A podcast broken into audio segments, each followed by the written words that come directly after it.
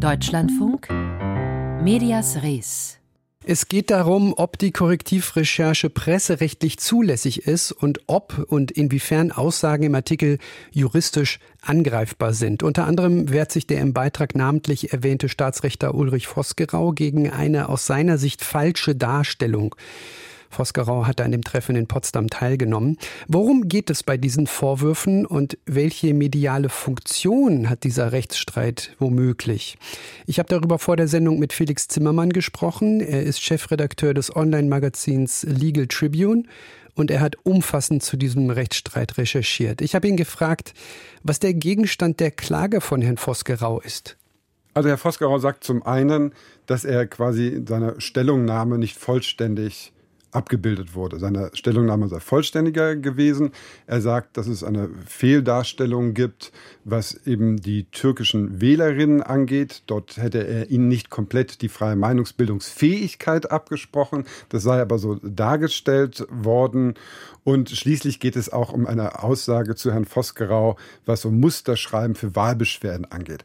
Aber selbst wenn jetzt hier Herr Vosgerau da vor Gericht äh, obsiegen würde, würde das an dem Kern der Korrektivrecherche überhaupt nichts ändern. Korrektiv müsste dann zwei, drei äh, kleinere Änderungen vornehmen, aber alles andere, alles das, was hier so für große Aufregung sorgte und sorgt, bliebe also völlig unangetastet. Um das dagegen zu setzen, weil Sie eben angesprochen haben, es geht gar nicht um die Kernvorwürfe. Was wären denn die Kernvorwürfe, die die Gegenseite korrektiv machen könnte?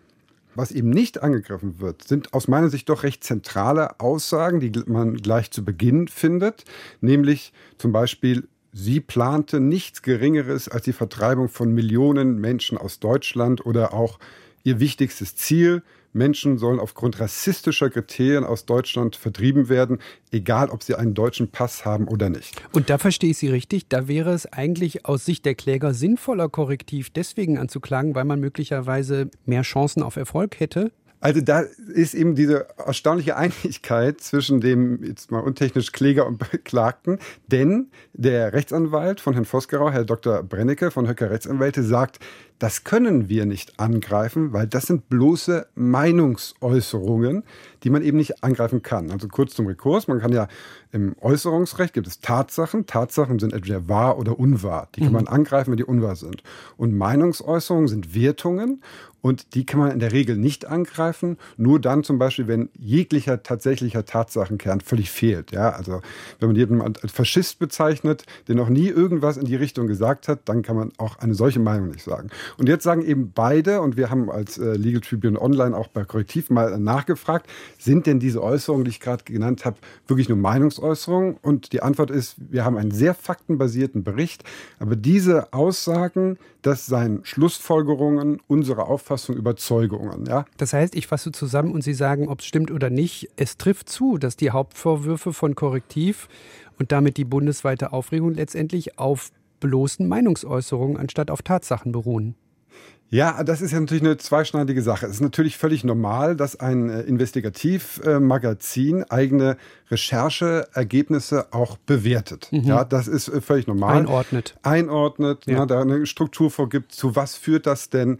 Ähm, ich würde allerdings schon sagen, dass es schon ziemlich bisschen krawallig daherkommt. Es wird ja nicht gesagt, es könnte zur Vertreibung führen, sondern es wird schon als eine klare Aussage meines Erachtens beschrieben. Allerdings eben so auch klare Aussagen können eben Meinungen sein, wenn eben im Gesamtkontext ersichtlich ist, dass es eben eine Wertung ist.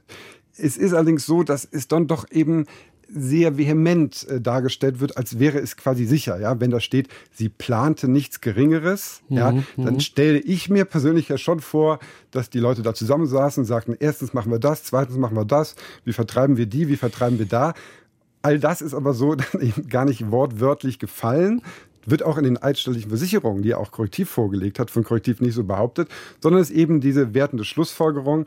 Und wie man das jetzt äh, wendet, ob das dann auch zum eigenen Selbstanspruch von korrektiv äh, passt, quasi für den faktenbasierten Diskurs einzustehen, so steht es auf deren Webseite, das äh, würde ich gar nicht abschließend beurteilen wollen. Man braucht eben auch, äh, auch als Journalist äh, Wertungen zur Einordnung. Aber da sind wir, Herr Zimmermann, genau bei dem entsprechenden Thema, was auch hier für Medias Res relevant ist, nämlich da geht es um den Begriff der Litigation. Also gemeint ist, dass Rechtsmittel als PR eingelegt werden, damit die Gegenseite, also korrektiv, in ein bestimmtes Licht gerückt wird, damit medial darüber berichtet wird, damit sich möglicherweise auch ein bestimmtes Narrativ festigt, nämlich das Narrativ, das hier schludrig recherchiert wurde und übertrieben argumentiert wird. Die Tagesschau berichtet ja schon über das Verfahren, das haben Sie eben gesagt, obwohl die Kernvorwürfe ja gar nicht angegriffen werden.